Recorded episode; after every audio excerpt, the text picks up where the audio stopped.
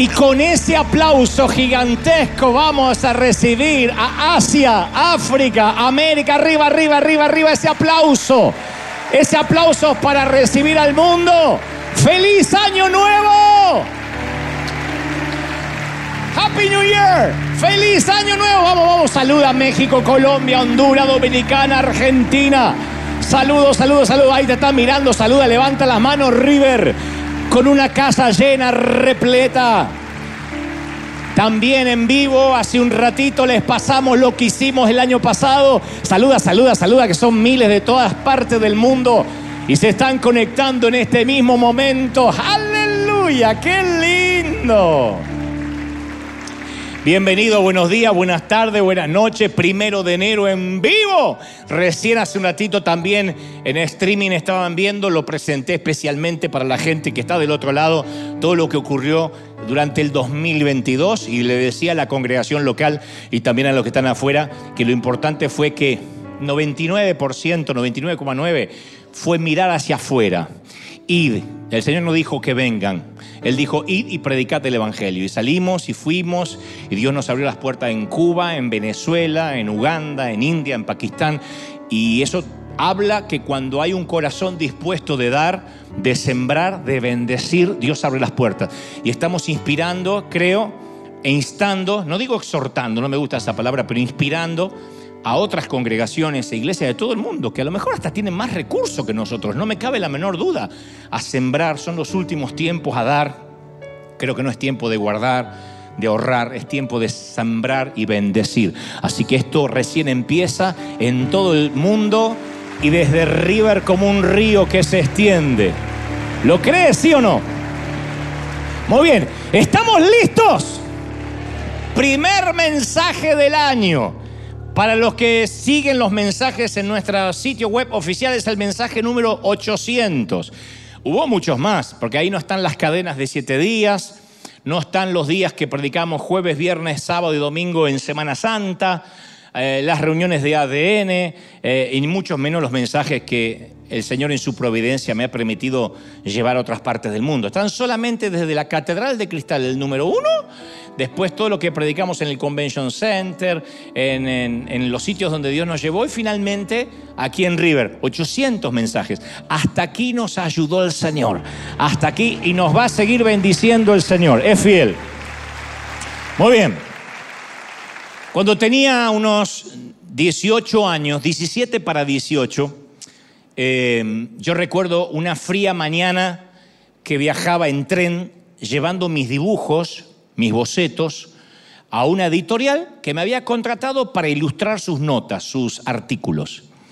Ese fue casi mi primer empleo que tenía que ver con lo que Dios me dio para hacer, con mi arte, con el talento que es dibujar. Y en una de esas estaciones subió un hombre de mediana edad, vestido como rockero, chaqueta de cuero, botas, cadenas, cabello sobre los hombros, ojos saltones, cara de chiflado. Y además llevaba una bolsa, papel madera, donde yo supuse que seguramente ocultaba un arma. Si no era un arma para disparar, un arma blanca, pero tenía que ser un arma. Lo primero que pensé que de seguro estaba metido en drogas o en algún tipo de actividad satanista porque tenía una mirada extraña, así que deduje que pertenecía a alguna secta ocultista, de esas donde escuchan música diabólica, donde escuchan la música al revés.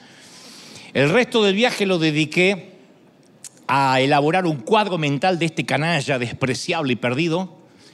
No era difícil, porque era un fascineroso, ¿no? Se veía como un fascineroso. Bastó un par de miradas para catalogarlo como un tipo que dije, yo seguramente es traficante o debe, o debe ser un granuja que maneja una red de prostitución. Recuerdo que oré en silencio, 17, 18 años tendría yo, y dije, gracias Señor por este don maravilloso que me diste de poder discernir el corazón de la gente rara. Lo más extraño era que el malhechor bajó en la misma estación que lo hice yo y parecía que el rufián me estaba siguiendo.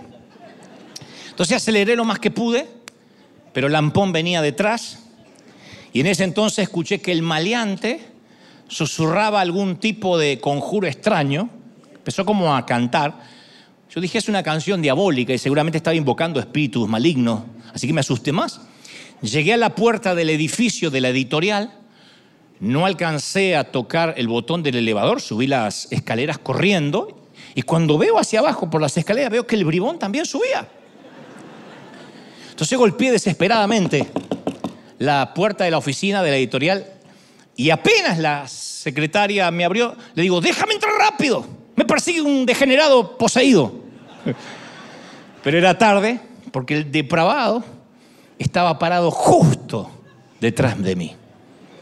Y la muchacha, lejos de asustarse, mira al malviviente y le dice, mi querido pastor, qué alegría tenerlo aquí. Y luego voltea hacia mí y me dice, Dante, te presento a Miguel Zucca, un predicador que le predica a miles de jóvenes. Y en ese entonces el tipo que me había perseguido me da un abrazo fuerte y me dice, vos sos Dante Gebel, el pibe de la radio. No sabes lo que me bendice tu vida, flaco. Recién yo venía cantando y adorando a Dios, pidiéndole que me conectara con gente de bendición. Y resultó este, que Zuka le predicaba a cientos de jóvenes en una ex disco bailable al que llamaba el Arca de Jesús. Tenía comedores infantiles, lo llamaban el pastor rockero, fue mi primera inspiración. Luego con los años la prensa me diría a mí el pastor de los jóvenes. Ay, yo soy un poquito más elegante, claro, ¿no? Resultó ser que en la bolsa no tenía un arma, sino que inmediatamente la abrió y tenía unas sabrosas galletas que nos convidó a todos en la editorial. Y luego de aquel día, yo llegué a admirar profundamente a este predicador con ojos saltones y cara de chiflado, que me enseñó que todos, sin discriminación, merecían escuchar de Cristo. Con el mayor dolor del alma, en mayo del 2021, Miguel Zucca partió a la presencia del Señor.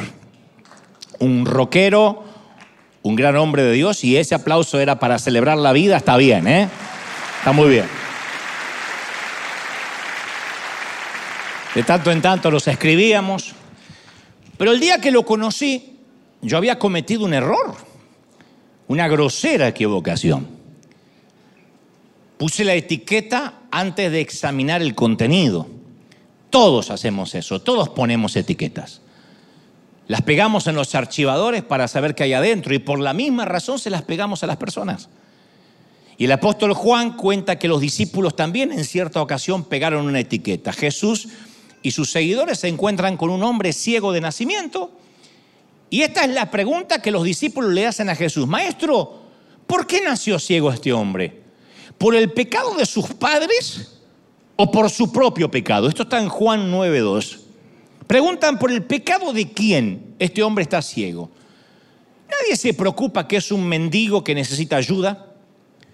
Nadie se preocupa que toda su vida vivió en una caverna oscura. Nadie se preocupa que el hombre está a una distancia de poder oírlos. Están hablando delante de él. Pero dijeron, vamos a hablar de su pecado.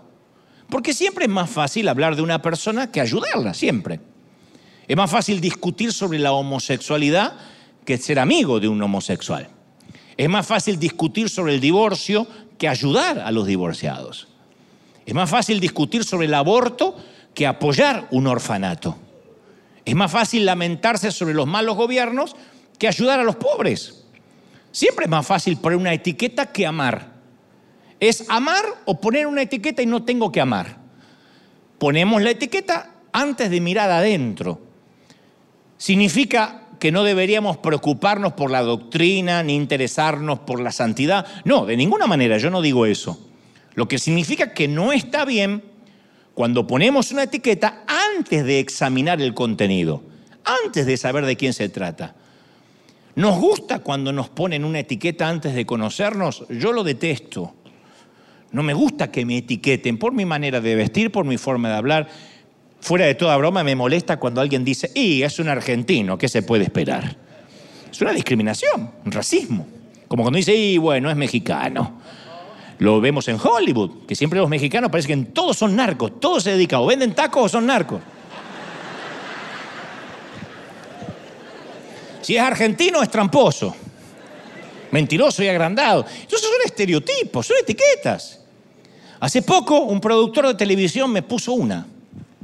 Estábamos hablando acerca del programa de televisión, de proyectos, y en algún momento de la charla me preguntó, lo que no me queda claro es, ¿vos sos pastor? Pero no me estaba pidiendo información acerca de aquello en lo que funjo, me dedico o mi oficio. Su pregunta englobaba otro interrogante más profundo, yo lo noté en su tono. ¿Pero vos sos pastor? Lo que estaba preguntando él, ¿estoy ante un tipo que grita enajenado detrás de un púlpito? ¿Que hace pactos de dinero, que vive a costillas de la gente, que condena al infierno a todos los que no piensan como él? Eso me estaba preguntando. Que es la gente que él llegó a conocer. Yo le iba a decir, no, no, no, no, no, para de sufrir.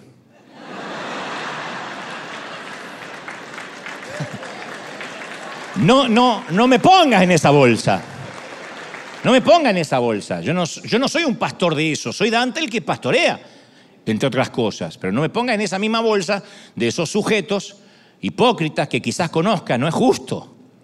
Etiquetas. Yo se las puse a muchos en la vida. Se las puse al pastor roquero y años después me la ponen a mí.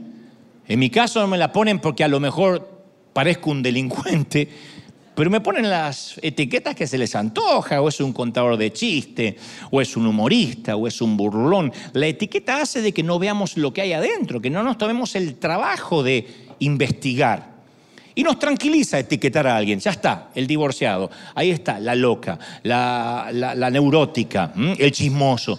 Es como que nos deja tranquilos el saber que lo pudimos etiquetar. ¿Qué diríamos si Dios hiciera eso con nosotros? ¿Y si Dios nos juzgara por nuestra apariencia externa? ¿Y si Dios nos juzgara basado por el sitio, por el lugar donde crecimos? ¿O por los errores que cometimos cuando éramos jóvenes? Mateo 7.1 dice, no juzguéis a nadie para que Dios no juzgue a vosotros. Es una condición, porque Dios va a juzgar de la misma manera que vosotros juzgáis a los demás. Y con la misma medida que medís, Dios os medirá a vosotros.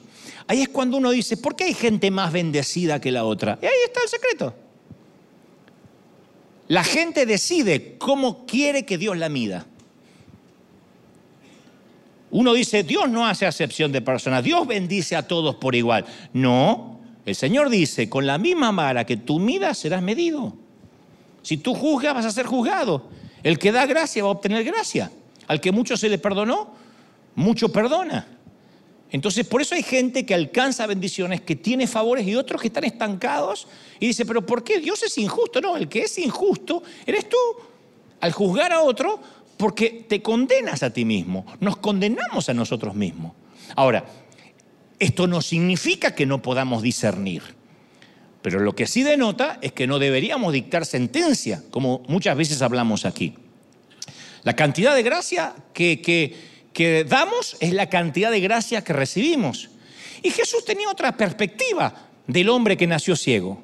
En lugar de verlo como una oportunidad para etiquetar o para debatir o para discutir teología, lo vio como una oportunidad para Dios. Porque era ciego, dijo Jesús en Juan 9.3, para que en él se demuestre el poder de Dios. Jesús no le puso etiqueta, lo ayudó. No se fijó en su pasado, sino en su futuro. Y yo digo, ¿con quién nos identificamos en esta historia? Algunos nos identificamos con el ciego. Hemos sido muchas veces tema de conversación. Nos pusieron una etiqueta y nos condenaron y no nos movieron de ahí. Otros quizás nos identifiquemos con los observadores, somos también de los que juzgan, de los que etiquetan. Pero tratar con mi prójimo no es responsabilidad mía, es de Dios. Y hay, hay que aceptar a los que Dios acepta. Entonces Romanos 15:7 dice, por tanto, recibíos los unos a los otros, como también Cristo nos recibió para gloria de Dios. Recibíos, tolérense, acéptense. Alguna vez un gran autor a quien respeto y admiro mucho, se refirió a la iglesia usando la metáfora de una embarcación, de un navío. Y él imaginaba un navío muy ecléctico, muy disímil en, la gente que, que lo tripulaba. Un barco que tenía un propósito. Él decía, la iglesia es un barco que tiene un propósito, llevarnos a la otra orilla. No es un crucero de paseo, es un buque de guerra. No se nos llama una, a un viaje de placer, sino una vida de servicio. Y todos a bordo tenemos una tarea diferente. Algunos sacan gente del agua, eh, otros se enfrascan con el enemigo, de modo que manejan los cañones de la oración, los cañones de la adoración. Otros se dedican a la tripulación, alimentan, atienden al capitán, a los que manejan las velas, los motores. Aunque con tareas diferentes, todos los marineros somos iguales. Cada uno puede contar acerca de su encuentro personal con el capitán, porque cada uno recibió un llamado personal. En este barco todos podemos contar que el capitán nos halló en el eh, pueblito que da al puerto y nos invitó a seguirle. Entonces todos lo seguimos, cruzamos la pasarela de la gracia y nos embarcamos en el mismo navío bajo la misma bandera. Hay un solo capitán, un solo destino, y sin embargo hay una inquietud en la tripulación. Al principio, cuando nos embarcamos, damos por sentado que todos los que viajan son como nosotros. Pensamos, tienen que ser iguales a mí. Pero empezamos a recorrer la, la cubierta y encontramos gente extraña, con apariencias raras. Algunos tienen uniformes que jamás vimos, otros visten modas que jamás presenciamos porque vienen de otras culturas, pero la variedad de vestidos no es tan perturbadora como la abundancia de opiniones. Porque hay un grupo, por ejemplo, que se reúne todas las mañanas para estudiar en serio. Y estudian, promueven una disciplina rígida, horarios estipulados. A la hora que te levantes, ellos ya están levantando estudiando. Ya están levantados estudiando. Ellos dicen servir al capitán es un asunto muy serio. Hay otro regimiento en el barco dedicado profundamente a orar. No solo creen en la oración, sino creen en la oración de rodillas. Siempre están de rodillas los tipos. Otro grupo viaja cerca de la sala de máquinas. Pasan horas enteras examinando las tuercas, los pernos del barco, se encierran bajo cubierta durante días, durante noches. Y los que están en la cubierta, sintiendo el sol, el viento en sus cabellos, obviamente critican a estos que están revisando los pernos y las tuercas debajo, en el sótano. Algunos piensan que una vez que estás en el barco es imposible que te caigas por la borda. Los que estamos aquí nunca nos vamos a caer por la borda. Nunca dejamos de ser marineros. Otros dicen que es posible que te caigas. Es tu decisión, no andes por la orilla. Algunos creen que se ofrecieron voluntariamente para ser marinero. Dice, yo me ofrecí, acepté el llamado del capitán. Otro dice, no, no, no, no, ya estábamos destinados a ser marineros. Incluso antes que se construyera el barco. Algunos no entienden nada, después le explican en casa. Algunos profetizan que va a venir una gran tormenta de, de tribulación en alta mar. Otros dicen, no, la tormenta nunca se va a desatar mientras que el capitán está en el barco. Va a haber una tormenta de tribulación, pero cuando nosotros estemos seguros en el muelle. Hay quienes le hablan al capitán en un lenguaje coloquial, hay quienes le hablan al capitán de manera distante, hay quienes no quieren hablar con el capitán, se conforman con preguntarle a los marineros a ver qué dice el capitán. Y entonces viene el marinero y dice, dígale que está a su lado y, y te repiten. Son repetidores. Hay, de los que piensan que solo los oficiales deben usar uniformes. Hay los que piensan que ni siquiera tiene que haber oficiales. Hay quienes piensan que todos son oficiales y que todos deberíamos usar uniformes. Algunos quieren rituales, otros quieren espontaneidad. Algunos quieren celebrar y luego adorar, unos quieren adorar y luego celebrar. Algunos quieren una reunión en honor a los que se cayeron por la borda. Dice, ¿por qué no hacemos un minuto de silencio por los que se ahogaron? Y otro dice, no, ni siquiera pensemos en los que se ahogaron. Ya habían nacido ahogados desde que nacieron.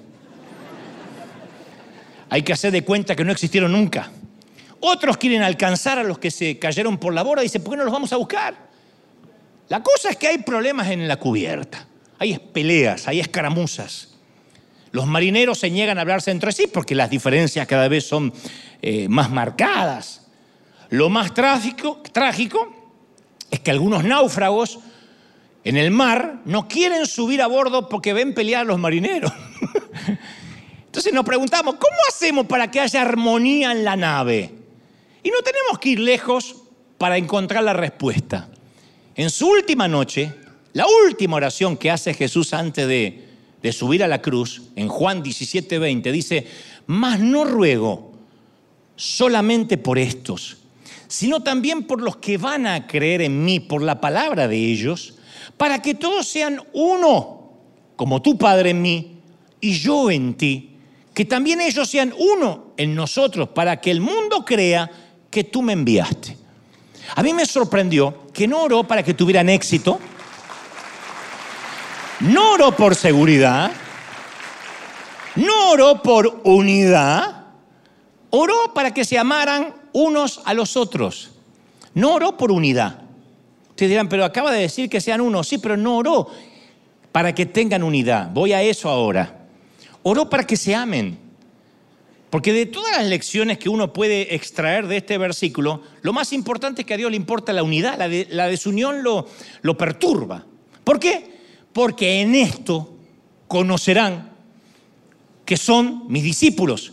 Si tuvieres amor unos con otros. Juan 13, 35. Es la única distinción, la única etiqueta permitida. ¿Cómo van a saber que son míos? Por la unidad. ¿Cómo creerá el mundo que Dios envió a Jesús? No lo hará porque estemos de acuerdo, no lo hará porque resolvamos cada controversia, no lo hará porque todos votemos por el mismo candidato, no lo hará porque jamás cometeremos un error doctrinal. La gente va a creer porque nos va a ver la manera en que nos amamos. Entonces, la unidad crea fe, la desunión crea incredulidad. No, yo no quiero saber nada con los evangélicos si se viven peleando. ¿Quién quiere embarcarse en una nave lleno de marineros peleando, discutiendo, odiándose por pensar distinto. A veces la vida en el océano puede ser dura, pero hay gente que dice, no, no quiero subir al barco porque por lo menos las olas no me insultan. y el pecado de la desunión ha hecho que se pierdan más almas que todos los otros pecados combinados. ¿Será posible que la unidad sea la clave para abrazar el mundo para Cristo en este nuevo año? Que todos los bautistas, yo sé que los bautistas desconfían de los metodistas, los pentecostales evitan a los presbiterianos, los calvinistas se burlan de los arminianos y los arminianos de los calvinistas, los carismáticos desconfían de los conservadores. Entonces alrededor de la mesa los hermanos riñen. ¿A qué papá, a qué mamá le gusta que los hermanos riñan? Y el padre suspira. Y en el suspiro menciona lo que dijo en Juan 10, 16 también tengo, no se olviden, que también tengo otras ovejas que no son de este redil. Y también a ellas las voy a traer. Me obedecerán y habrá un solo rebaño y un solo pastor. Un solo rebaño y un solo pastor, lo dijo el Señor. ¿Lo crees de verdad, sí o no? Un solo rebaño, un solo pastor. Pero no entendemos eso, nos cuesta, es como que uno se pelea por la exclusividad, por la franquicia. Entonces las divisiones religiosas no, no, no, no son idea de Dios. La franquicia, los sectarismos, son ideas nuestras. Somos así. Nosotros vemos a alguien raro y es un satanista. Después resulta ser un pastor. Y él tiene solo un rebaño.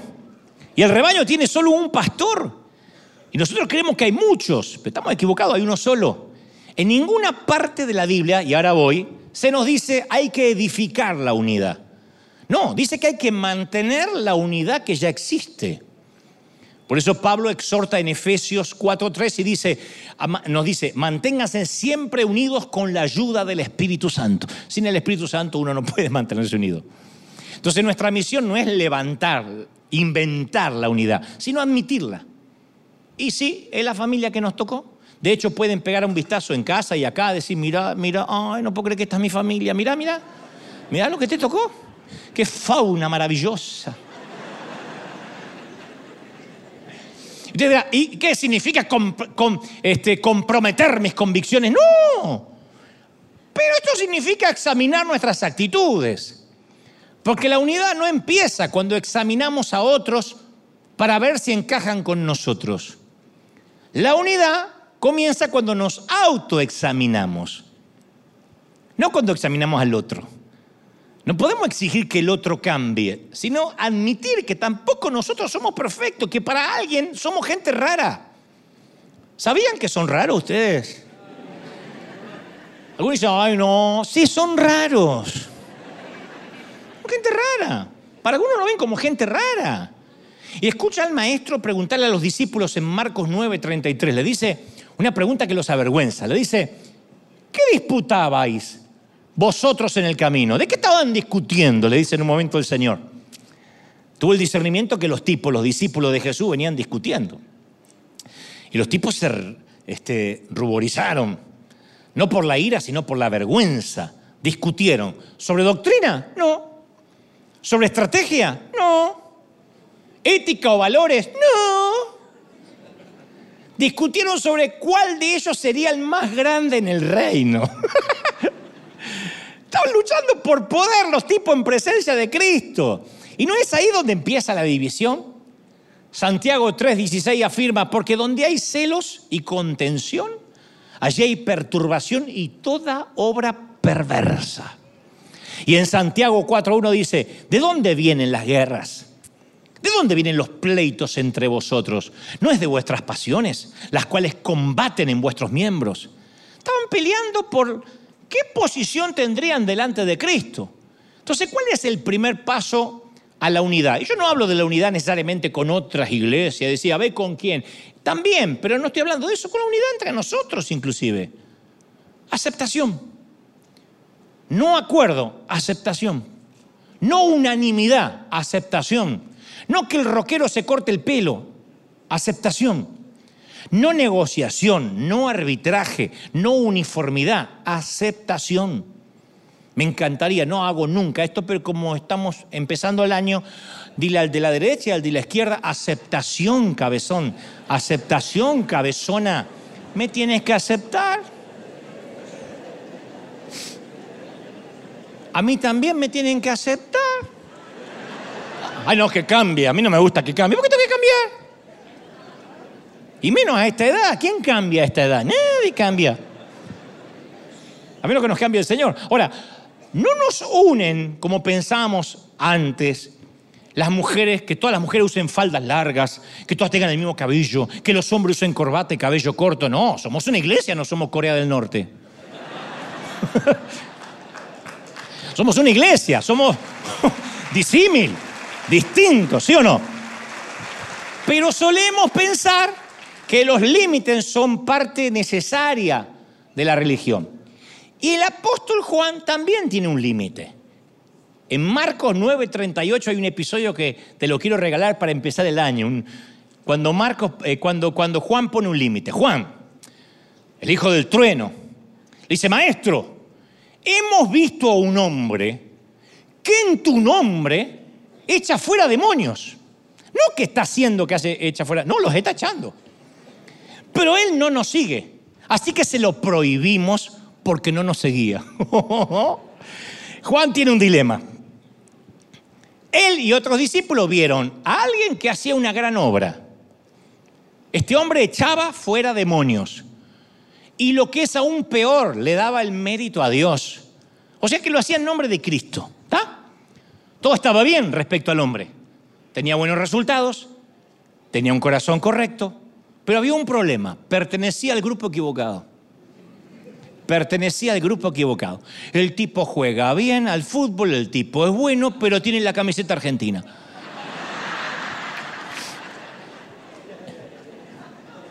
Lo he visto en este mundial.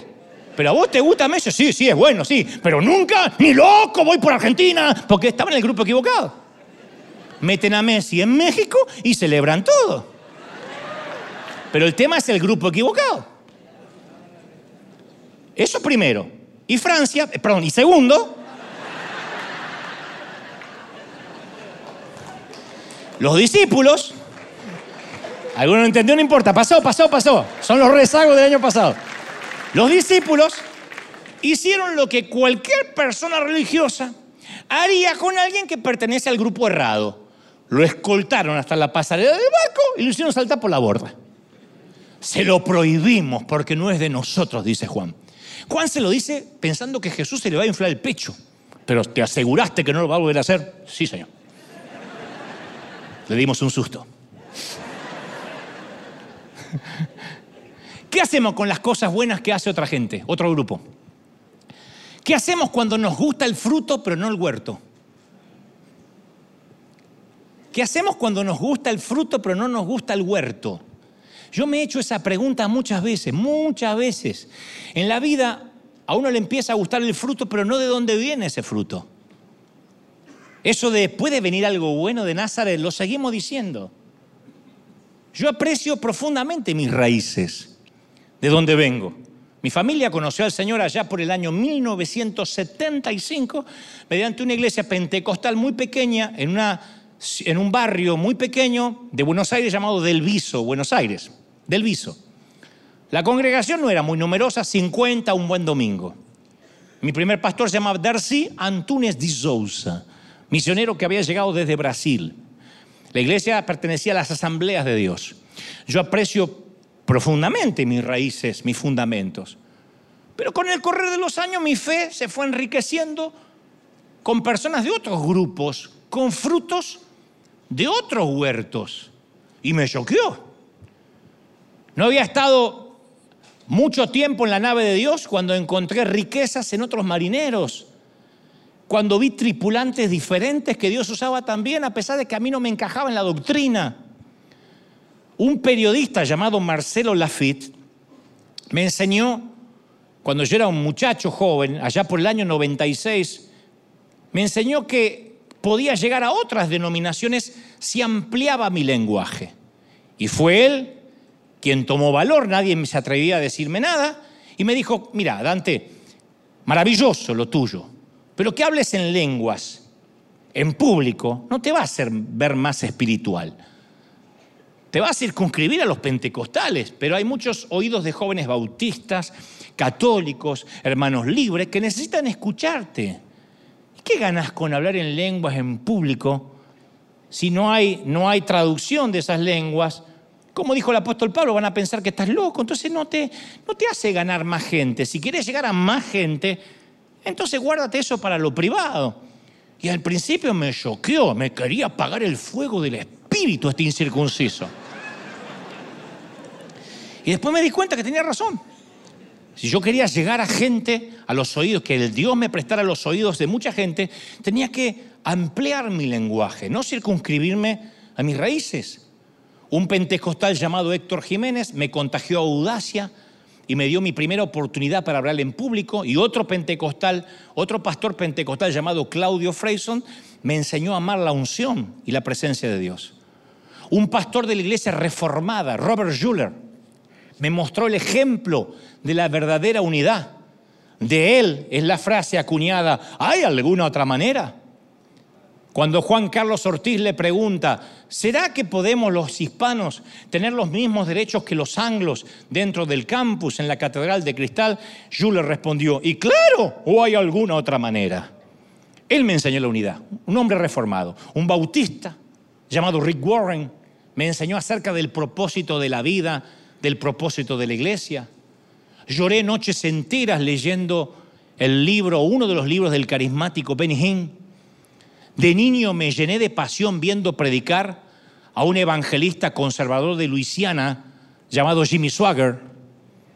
No entendí la gracia hasta leer los ensayos de un periodista criado en un ambiente fundamentalista llamado Philip Yancey. No aprendí a predicar la gracia hasta que me senté a los pies de Juan Carlos Ortiz, que decía que amaba la doctrina presbiteriana. Un católico, Mamerto Menapace, me convenció de que Jesús es incansablemente tierno. Soy mejor predicador porque me crié escuchando un programa que escuchaba mi madre, que conducía un predicador que pertenecía a los hermanos libres, llamado Luis Palau. Responde en una emisora uruguaya llamada Radio Colonia, Colonia del Uruguay, Sacramento. Aprendí a trazar una visión clara, un liderazgo eficaz, leyendo una y mil veces a un bautista llamado Bill Hybel. Y solo cuando llega al cielo, sabré el nombre del autor de un pequeño libro con ilustraciones al estilo cómic que mis padres me compraron en un barco que fungía de librería flotante llamado Doulos que me dedicó, hizo que me dedicara mi vida al Señor. Lo leí con voracidad una fría noche de invierno de 1980. Yo no sé el nombre del autor del libro, nunca lo volví a ver. No sé el linaje del autor. Quizás fue un profesional o un ángel o ambas cosas. Pero algo de aquellas ilustraciones me obligó a quedarme orando toda la noche y rededicar mi vida a Cristo. Entonces, ¿qué hacer cuando personas de otros grupos, de otras denominaciones, de pronto son usados para bendecirnos? No hablo de acciones que dividen, de enseñanzas heréticas, de, hablo de buenas obras, de cosas que le dan la gloria a Dios y que Dios los utiliza. Ahora regresemos a la conversación de Jesús y los discípulos. Primero prestemos atención a lo que no dijo. Juan le dice, hay alguien que en tu nombre está echando demonios y se lo prohibimos porque no nos sigue. Y presta atención a lo que Jesús no dice. No dice, bueno, pero si el tipo te cae bien, está bien. No, porque gestos generosos, buenas acciones, no te hace un cristiano necesariamente, ni un discípulo. Solo porque alguien haga el bien no significa que sean cristianos necesariamente. Angelina Jolie adopta niños en África. Los adoptaba con Brad Pitt. Y Bill Gates es el mayor filántropo del mundo. No nos consta necesariamente que sean cristianos. Entonces Jesús no hace un llamado a la tolerancia ciega. Si hacen algo bien, está bien. No. Pero tampoco endosa un rechazo en blanco. No le entrega a Juan un libro de regulaciones para medir a cada candidato. Porque si se necesitara esa lista, este hubiese sido el momento ideal para darle la lista a Juan. No se la dio. Observa lo que Jesús dice en Marcos 9, 39. Dice, no se lo prohibáis, porque no hay nadie que haga un milagro en mi nombre que luego pueda decir algo mal de mí. Si hace un milagro de mi nombre, porque yo lo respaldo. Si yo lo respaldo, es imposible que haga algo en contra mío. No se lo prohíban. Si está conmigo, está conmigo. No puede estar en ambos bandos. Entonces, ¿qué hace Jesús? Primero observa el fruto. ¿Es bueno? ¿Está rico? ¿Saludable? ¿Está ayudando o está dañando a la gente? No comparto lo que hace ese predicador. ¿Está ayudando o está dañando? Siempre alguien le busca la vuelta y se los está llevando al infierno. Satanás no es, eh, eh, no, no, no, es, no es alguien, no es un ser que persevera en lo que hace. Satanás no puede bendecir a alguien 40 años. A veces por años, 50 años, a veces por años, por años, hombres y mujeres de Dios son atacados, atribuyéndole las obras de Dios a Belcebú. River no es de Dios, lo vienen diciendo hace 14 años. Y lo que no es de Dios inmediatamente desaparece, no sigue creciendo. Entonces a veces la producción es más importante que la denominación. El fruto es más importante que el nombre del huerto. Y si la persona lleva fruto, hay que ser agradecido. Un buen árbol no puede dar fruto malo, de modo que damos gracias a Dios que Dios obra en otra gente aparte de nosotros en otros y algunos no nos van a encajar. Pero el Señor dice, no solo miras el fruto, sino la fe. ¿En nombre de quién hace la obra? Jesús aceptó la obra de este hombre porque se hacía en el nombre de Cristo. Entonces significa que está bajo la autoridad y el poder de ese nombre.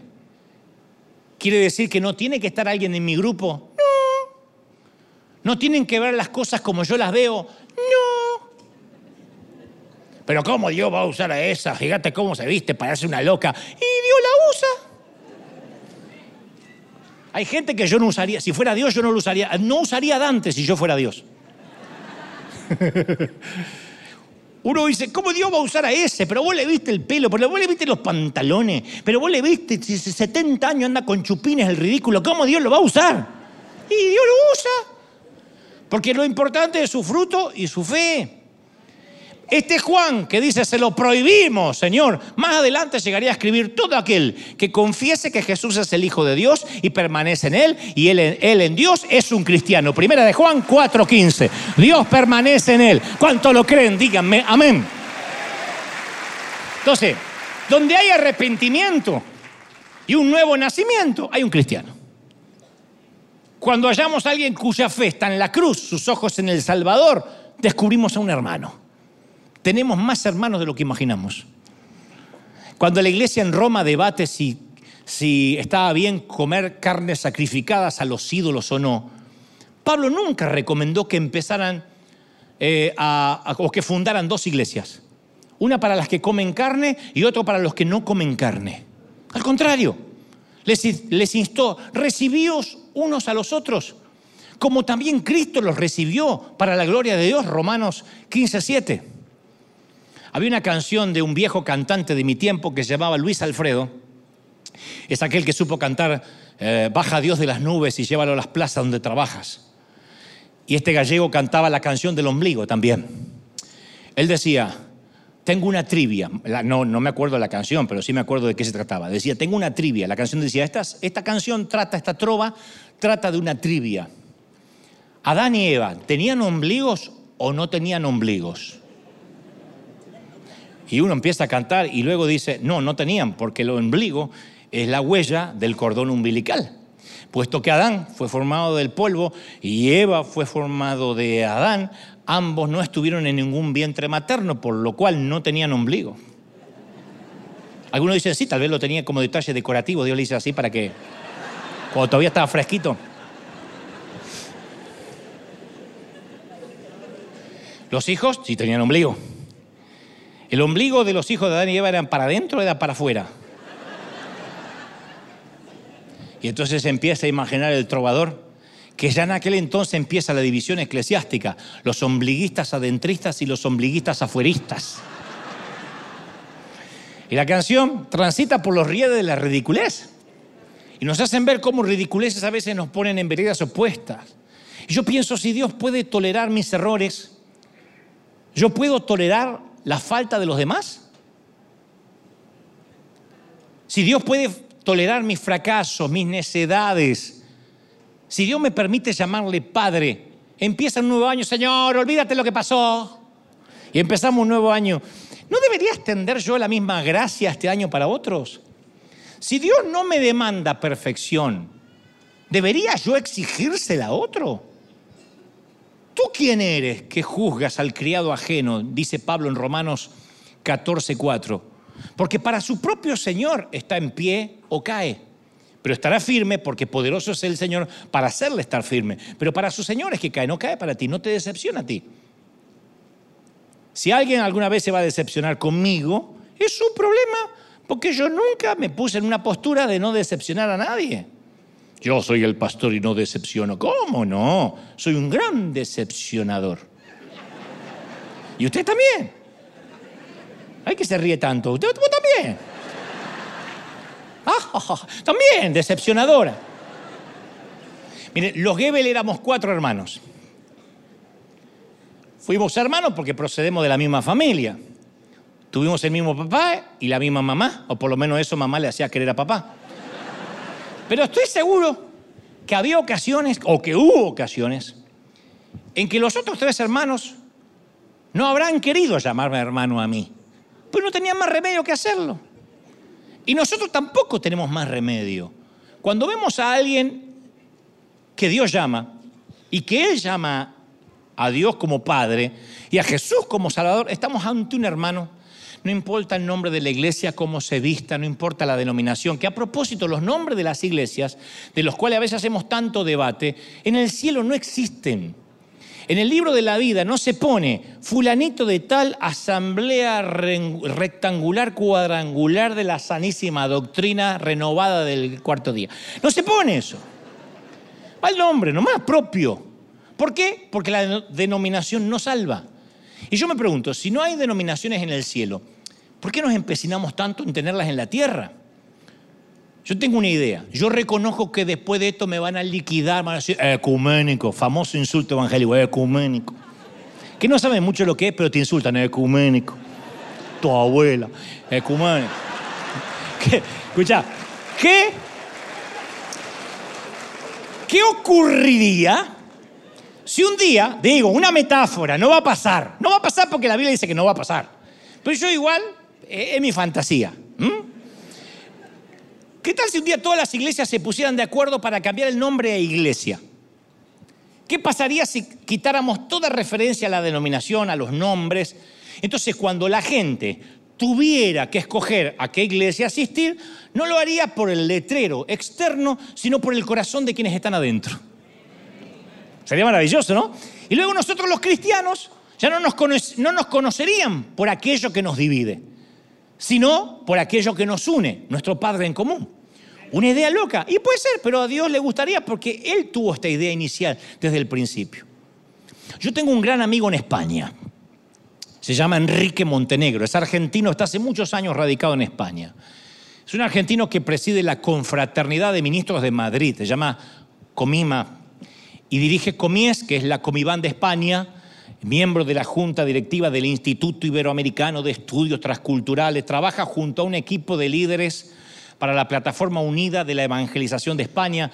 Es un hombre que ha hecho una tarea enorme, vive en Madrid y cada vez que me ha tocado hacer una gira por toda España, la he hecho con él, inclusive viajando en automóvil y fuimos a Murcia, Málaga, Barcelona, hemos recorrido casi toda España con este gran hombre de Dios. Y cierta vez me contaba acerca de los atentados del 11 de marzo del 2004 en Atocha, España, conocidos como el 11M. Fue una serie de ataques terroristas que se los, eh, se los acreditó Al Qaeda, de cuatro trenes en Madrid donde fallecieron 193 personas y más de 2.000 heridos. Y apenas se produjeron los atentados, especialmente en Atocha, que es una terminal de tren, Montenegro se presentó en el lugar de los hechos para ayudar a, asistir a los familiares de las víctimas y a las víctimas. Y él me decía así, dice, mira, a todos los pastores nos gusta discutir sobre teología y tratar temas controvertidos. Siempre que nos reunimos, los temas habituales son los dones carismáticos, si hay que hablar en lenguas, el fin de los tiempos, los estilos de adoración, de qué manera hay que vestirse, las estrategias de la iglesia. Dice, los pastores siempre creemos que podemos distinguir al fiel del infiel, los sanos de los herejes, los verdaderos de los falsos. Sabemos quién está dentro, quién está afuera. No, no, no, no, aquel es un falso profeta. Yo lo escuché un desastre. Pero cuando ocurrió el atentado de Atocha, se nos olvidó todo. Dice, la destrucción causada por el terrorismo hizo que las diferencias parecieran nimias, diminutas, pueriles pastores de todas las denominaciones. Algunos tenían cuellito clerical, interpretábamos que eran sacerdotes, curas. Todos fuimos a ayudar. Caminábamos sobre cadáveres, bolsas y bolsas de partes membradas de cuerpos que no podíamos reconocer. Teníamos que ayudar a la Cruz Roja. Decíamos, soy ministro, ayude. Trate de identificar a alguien. Veíamos niños semidesnudos vagando entre los escombros y los muertos, largas colas, filas de gente herida esperando atención médica, gente gritando, mi esposo está allí, díganme si está muerto. Y ahí es cuando nuestras opiniones pastorales parecían insignificantes, me decía. Porque el desastre exigía trabajo en equipo, el desafío creó un equipo. La tarea convirtió a rivales en compañeros ¿Quiere ayudar? Pues vale, venga, hombre. ¿Quiere ayudar? Pues vale, venga. Nadie se nos ocurrió decir, ¿y ustedes cómo adoran en su iglesia? ¿Cuánto tiempo le dedican a la ofrenda? ¿Cuántas veces toman la Santa Cena y cada cuánto? Vamos, vamos, pues quiere ayudar, vale, hombre. Ministro, pase, ministro, pase. Había que avisarle a una madre que habíamos reconocido el cadáver de su hijo. ¿Quién va? ¿El bautista? ¿El católico? ¿El pentecostal? ¿El hermano libre? Vale, pues el que esté disponible. Y nuestro interés común nos dio un trabajo mancomunado, me decía. Este siempre fue el plan de Jesús. Cuando dijo, no tenéis lucha contra carne ni sangre, sino contra principados y potestades. Ninguno de nosotros puede hacer solo lo que podemos hacer todos juntos.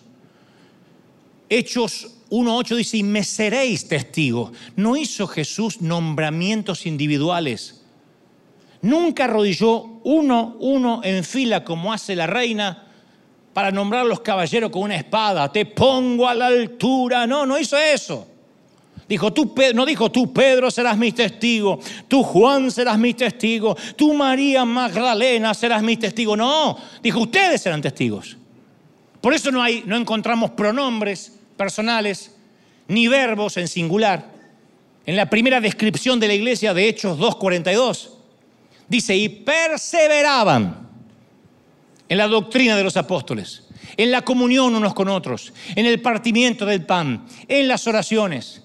Y sobrevino eh, temor a toda persona y muchas maravillas eran hechas por los apóstoles. Todos, todos los que habían creído estaban juntos y tenían en común todas las cosas y vendían sus propiedades y sus bienes y les repartían a todos según la necesidad de cada uno. Y perseverando unánimes cada día en el templo y partiendo el pan en las casas, comían juntos con alegría y sencillez de corazón. O sea, no hay pronombres, no hay verbos en plural, en singular, perdón. Son todos los invitados especiales de este texto, todos, plural, todos. No hay ningún yo, tú, mío, él. Estamos en esto juntos. Se supone que estamos juntos en esto. ¿Estamos en esto juntos, sí o no? Efesios 5:30 dice, somos miembros de un cuerpo. Colosenses 1:18 dice, y la cabeza de ese cuerpo es Cristo, la cabeza de la iglesia. Entonces, yo no soy su cuerpo, tú no eres el cuerpo. Nosotros juntos somos su cuerpo. Pero este cuerpo es famoso, muy famoso por portarse mal. El cerebro no quiere tener en cuenta el corazón. El que es teólogo subestima al que nunca pisó un seminario. Las manos critican las rodillas. La gente que sirve dice, ¿qué hace esta vieja siempre orando? Como si la oración hiciera algo. Y la vieja que ora, la hermana que ora, ¿qué hace este siempre sirviendo? Como si se va a ganar el cielo por obras. Siempre hay una Marta y una María debatiendo qué es lo más importante. Primera de Corintios 12, 15 habla de un caso de amotinamiento del cuerpo. Dice, si dijera el pie, porque no soy mano, no soy del cuerpo, ¿por eso no va a ser del cuerpo? Y si dijere la oreja, porque no soy ojo, no soy del cuerpo, ¿por eso deja de ser del cuerpo? Si todo el cuerpo fuese ojo, ¿dónde estaría el oído? si todo fuese oído, esto es Biblia, ¿dónde estaría el olfato? Pero Dios ha colocado los miembros, cada uno en el cuerpo, como Él quiso. Como Él quiso. Cada uno ocupa un lugar. ¿Sí o no? Ni siquiera podemos decir, no te necesito, trasero. Ahí está. Chiquito, grande, prominente, pero ahí está. Un regalo de Dios. La, la mega iglesia necesita la iglesia pequeña. Las iglesias pequeñas necesitan la mega iglesia, los liberales necesitan a los conservadores, el pastor necesita a los misioneros, porque la cooperación es una idea de Dios, es una orden de Dios. Efesios 4:3 dice, solícitos en guardar la unidad en el espíritu, en el vínculo de la paz, guardarla. Entonces, ¿qué, yo digo, ¿qué pasaría si este año el ingrediente que nos faltara es el trabajo en equipo, empezando acá, empezando acá? Somos diferentes y hay que celebrar la diversidad. Somos distintos. Miren, miren, pensamos diferentes.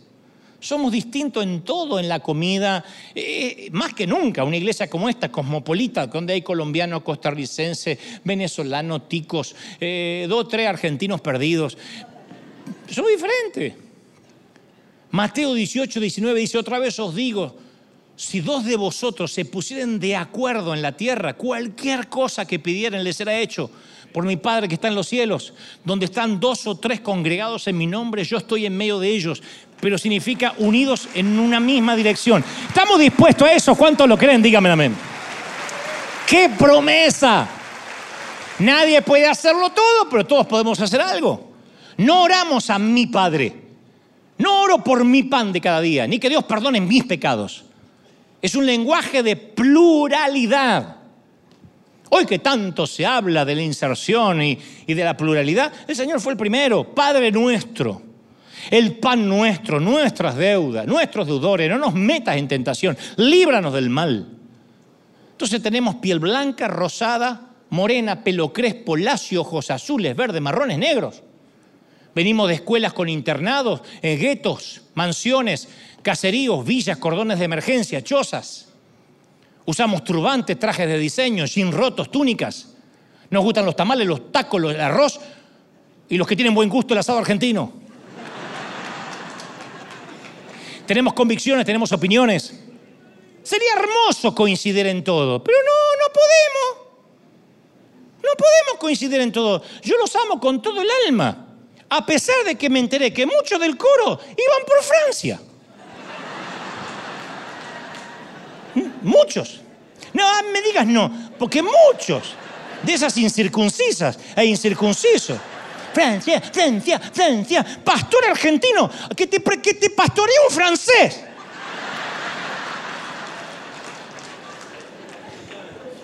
Todo lado de Francia, Francia, Francia, unos cuantos de México, que Francia, que Francia. Que te pastoree Pepe Lepú.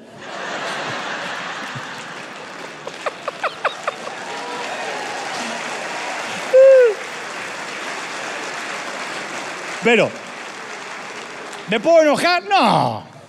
Porque cada uno tiene sus gustos. Cada uno le gusta lo que le gusta, que somos diferentes. Eso, a mí me fascina eso. Fuera de toda broma, sería terrible que digan, no, no, no, hay que ir por Argentina porque el pastor nos disciplina. Eso es Corea del Norte. Pero sí tenemos una necesidad en común. Somos pecadores necesitados de la gracia.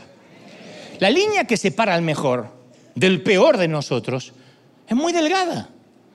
Por eso hay que tomar en serio la, la amonestación de Pablo. Dijo, ¿por qué entonces criticas a tu hermano? ¿Por qué lo desprecias? Todos tendremos que presentarnos delante de Dios para que Él nos juzgue. Porque la escritura dice, juro por mi vida, dice el Señor, que ante mí se doblará toda rodilla y todos alabarán a Dios. Romanos 14, 10. Todos, no algunos, todos, todos nos vamos a arrodillar. Todos. Hay una, hay una mítica canción compuesta por Dino Ramos que se llama La nave del olvido, que luego popularizó José José y recientemente Cristian Castro. Y la letra dice en un momento algo como, espera a una nave del olvido no ha partido, no condenemos al naufragio lo vivido, por nuestro ayer, por nuestro amor, yo te lo pido. Y como la canción, yo creo que hay un momento en que condenamos a esta maravillosa nave, a esta maravillosa embarcación, a un naufragio seguro. La única manera de no transformarnos en una nave del olvido es cuando uno acepta que los demás tripulantes son diferentes y le ofrecemos la misma gracia que alguna vez recibimos, aceptación. Aceptación es no te entiendo, yo no me vestiría así, yo no opinaría como tú. No entiendo cómo te relacionas con Dios, yo me relaciono de manera diferente, pero te acepto. No te quiero cambiar. Y en este navío a veces nos, encontramos con personas que no nos agradan. Si pudiéramos pedirle que se vayan o que salten por la borda, lo haríamos. Pero no es una opción. Todos estamos acá por gracia y, y en algún punto todos tenemos que compartir algo de esa gracia. Así que yo sugiero en el inicio, en el primer día del año, primer día del año 2023, que parte de las resoluciones que vamos a tomar, porque uno toma resoluciones, voy a hacer gimnasia, no te creo. Eh, voy al gimnasio, eh, voy a dejar el gluten, no voy a tomar tanta azúcar, voy a orar todos los días, voy a leer la Biblia. No, pero en medio de todas esas resoluciones, la próxima vez que durante este año nos encontremos con alguien extraño, que viste diferente, que adora diferente, no nos apuremos a etiquetarlo. Especialmente si es un tipo vestido de rockero, chaqueta de cuero, cadenas, cabello sobre los hombros, cara de chiflado, ojos saltones, y que además lleva una bolsa donde suponemos oculta un arma, porque lo más probable es que se trate de un hombre de Dios que llega con el mensaje de Cristo a donde otros no pueden llegar. Y lo que es más irónico, quizá terminemos comiendo galletas de su bolsa y con mucha vergüenza nos demos cuenta que es parte de nuestro mismo barco. Feliz año, tripulación. Feliz año, gente. Feliz año, marineros. Feliz año, tripulación amada. Celebra al rey, celebra al rey. Feliz año. Vamos, dale un aplauso grande al Señor. Feliz año, tripulación. Vamos, vamos a saludar a todos los marineros de este maravilloso barco, River.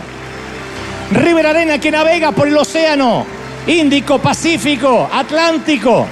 que navega por los ríos y se aleja y más la gloria crece a medida que más se aleja y más bendice. Celebra la tripulación que Dios nos ha dado. Qué alegría que somos distintos. Aleluya. Celebra, celebra, celebra al rey. Dale un aplauso para decir comenzamos este año en bendición, en unidad, en gloria. Bendito eres. Aleluya. Más, más, más, más. Hay fiesta, hay fiesta, hay fiesta en River. Hay fiesta primero de enero, hay fiesta en River. Hay fiesta, bendito eres. Aleluya. Uy, impresionante. Aleluya. Levanta las manos al cielo un momento, en casa también. Si estás oyendo por primera vez este mensaje o un mensaje por este estilo, me gustaría que aceptes al Señor en tu corazón, que le pidas que anote tu nombre en el libro de la vida. Solamente tienes que decir con tus propias palabras, Señor, te recibo, te acepto como mi Salvador, perdona mis pecados, entra en mi vida. Es todo lo que tienes que hacer. Y luego todos vamos a orar. Los que acabaron de aceptar al Señor y los que somos de otras iglesias, venimos de otras raíces, de otros países, de otras etnias, de otras razas. fuera de toda broma o fuera de cualquier chiste que puedo hacer, de verdad le digo al Señor, ayúdame a ser más tolerante con las diferencias. Porque yo soy bastante intolerante, ¿saben? No se olviden que yo vengo de un contexto muy legalista. Y soy un legalista en recuperación y aunque algunos me consideren un showman, un loco, un actor, así, a, mí mismo me veo como uno de los últimos conservadores que queda. Yo soy muy conservador. La iglesia es para adorar, la iglesia es para alabar, para que haya una palabra. Yo soy conservador en muchas cosas. Y ese, ese, esa beta de ser conservador me juega a favor, pero muchas veces en contra, porque cuando yo veo algo distinto, diferente, tiendo a levantar una pared y yo le he dicho al Señor en los primeros horas del año, Señor, ayúdame a entender, no, no, no, a aceptar lo que no entiendo. Quiero que esa sea tu oración, ayúdame a aceptar lo que no entiendo. Hay cosas que no comprendo, ayúdame a aceptarlas.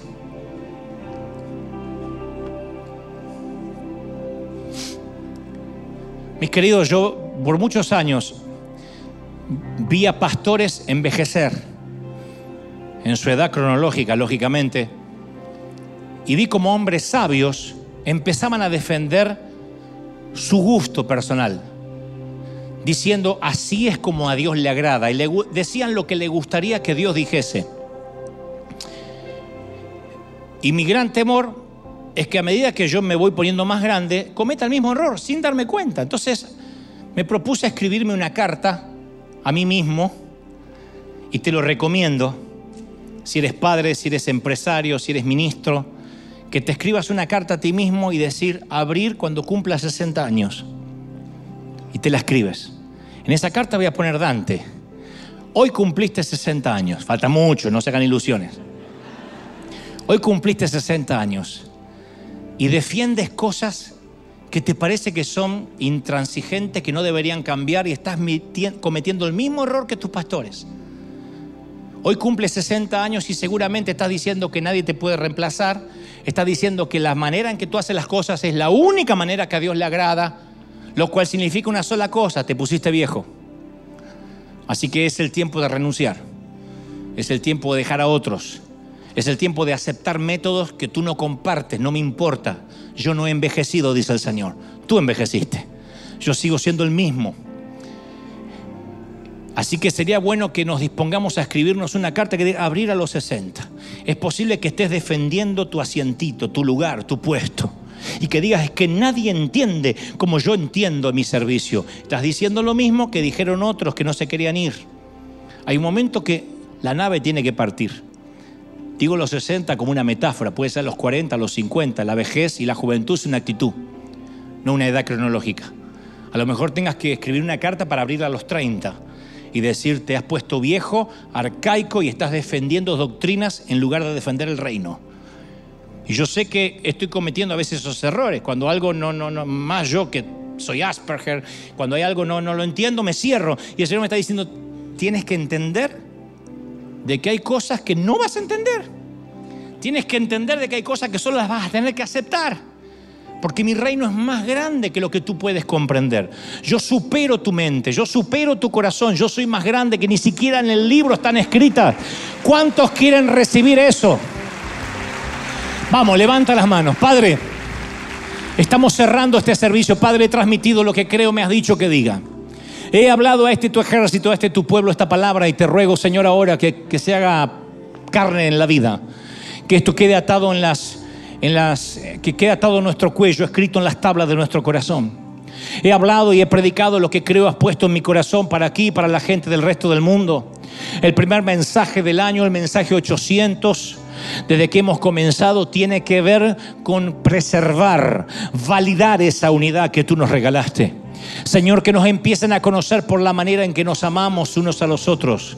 Que nos empiecen a conocer por la manera en que nos toleramos, por las diferencias eclécticas de raza, de, etnia. Señor, ayúdanos. Vamos, levanta la mano y dile, dame ese regalo, Señor. Dame el regalo de la aceptación. No entiendo, pero acepto. No comprendo, pero acepto. No encaja en mi cultura, pero lo acepto. Yo sé que Dios nos va a enriquecer. Yo sé que Dios enviará gente de todas partes del mundo con culturas diferentes, con doctrinas diferentes. Y aquí en el hospital las puertas estarán abiertas. En el hospital del alma se abrirán las puertas, Señor. Primero de enero comenzamos en bendición. Ahora yo estoy bendiciendo, tomando con temor y temblor la autoridad que me ha sido delegada. Bendigo a esta tu iglesia. Bendigo la entrada, la salida, el acostarse y el levantarse. Bendice a esta gente, Dios, en la ciudad y en el campo. Bendiga Dios las herramientas y las artesas de amasar. Bendice Dios lo que hagan al levantarse y al acostarse. Suspiros íntimos, sueños anhelados, visiones escondidas, resoluciones escritas en libros, resoluciones grabadas en el corazón. Bendigo a River para que este año sea un año de victoria, de bendición, de cielos abiertos, de puerta abierta. Declaro, primer año, primer día del año, declaro en fe, simplemente, torpemente en fe, de que seremos bendecidos, que seremos prósperos, que hay sanidad, que hay prosperidad, que hay bendición, cielos abiertos. Declaro bendición. Proclamamos un año de victoria, un año de unidad, un año donde este navío no se detiene, no será la nave del olvido, será un buque de guerra, será un buque, una navegación guiada por el Espíritu Santo, una tripulación, una nave insignia que llega a los rincones más ocultos del planeta. Oro, bendigo y suelto esta bendición a través de todo el mundo. En el nombre del Padre, del Hijo y del Espíritu Santo, primero de enero, recíbanlo. Amén. Amén. Amén. Amén. Feliz año nuevo, tripulación. Feliz año nuevo. Feliz año nuevo. Feliz año nuevo. Feliz año nuevo, gente. Feliz año nuevo. Chao, firme como talón de oso, como te ama el Señor. Chao, chao, chao, chao. Hasta el domingo que viene.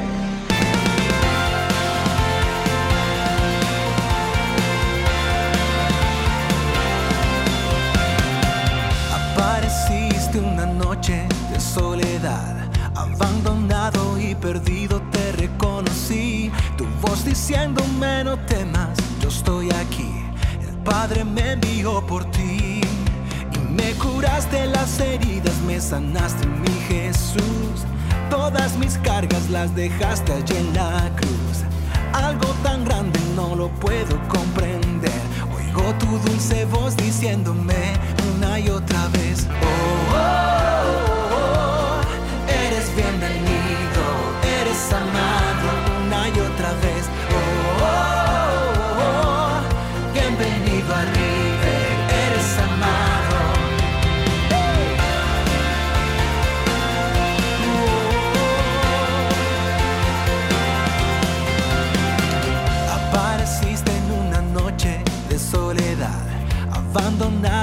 perdido te reconocí. Tu voz diciéndome no temas, estoy aquí.